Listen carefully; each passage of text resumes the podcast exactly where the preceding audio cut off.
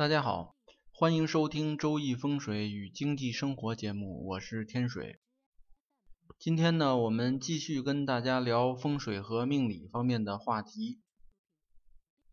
前一段时间呢，帮一位女士去看家庭的风水，看风水的过程中呢，她的弟弟呢也在场。他弟弟呢看过整个的看风水的这个过程呢，就特别希望我去帮他的家里也看一下风水。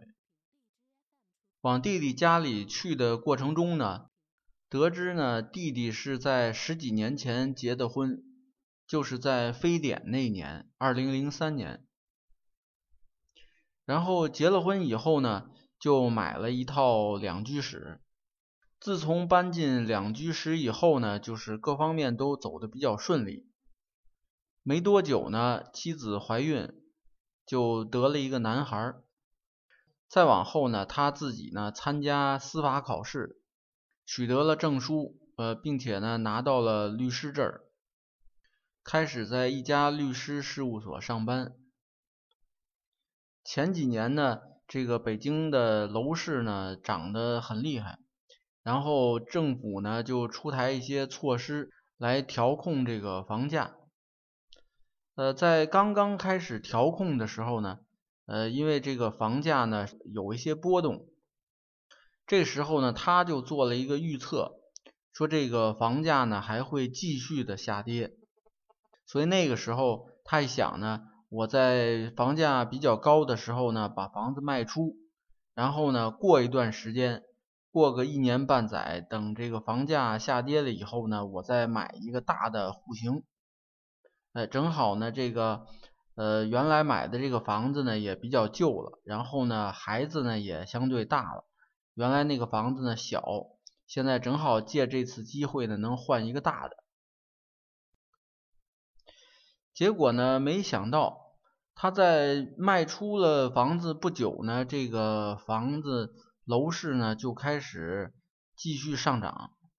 而且呢，这连着几年下来呢，呃，这一直都在上涨，没有下跌的时候。所以这样一来呢，他的这个预测呢和操作呢就以失败告终了。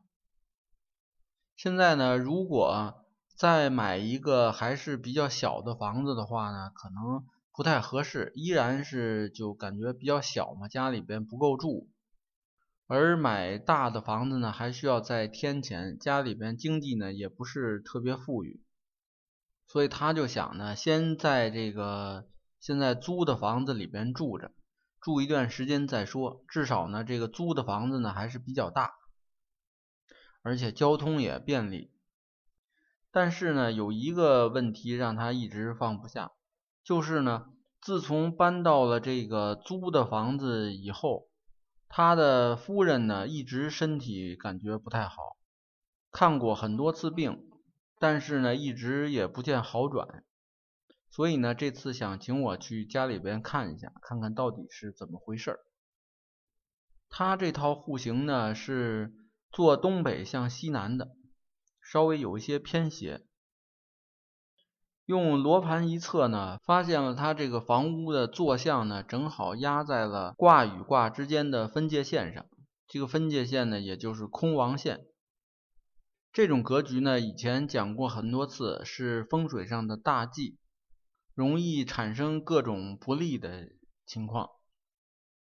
他还补充说，呃，夫人呢，在睡觉的时候，经常会感觉到胸口被压。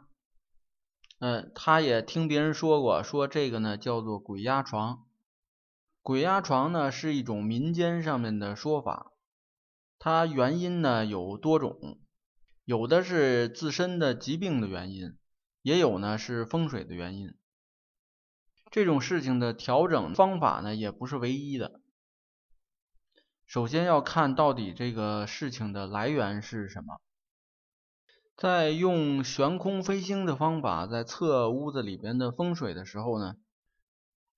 就发现呢，整个房屋的这个疾病方位呢，正好落在了主卧的方位。所以说呢，这个就可以推测，一方面呢，由于房屋的坐向呢落在了空亡线上，再加上呢，病符星落在了主卧的呃睡床的这个方位，所以最终呢导致了鬼压床的产生。解决这种问题呢，一方面呢是改房屋的坐向，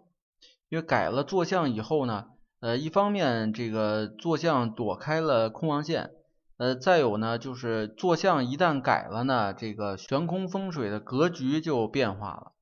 那个时候呢就能够把病福星的位置呢从这个主卧里边调开。但是呢，由于他这个房子呢是租来的，所以这么改呢显然是不可能的。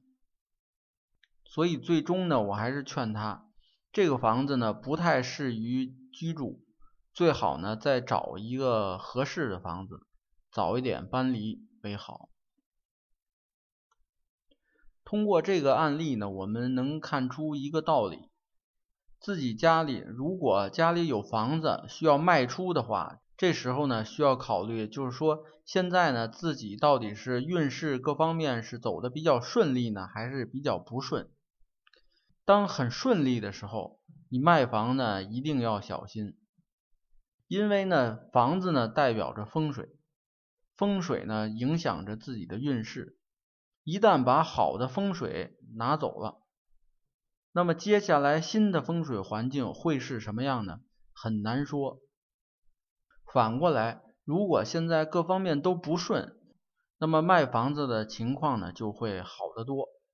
最多呢也就是还是不顺吧，说不定呢换一个风水环境，对自己各方面运势呢都会有好处，至少说呢能有一个改观的机会。好，今天的案例分享呢就讲到这里，有兴趣的朋友呢还可以关注微信公众号。北京易经风水起名的简拼，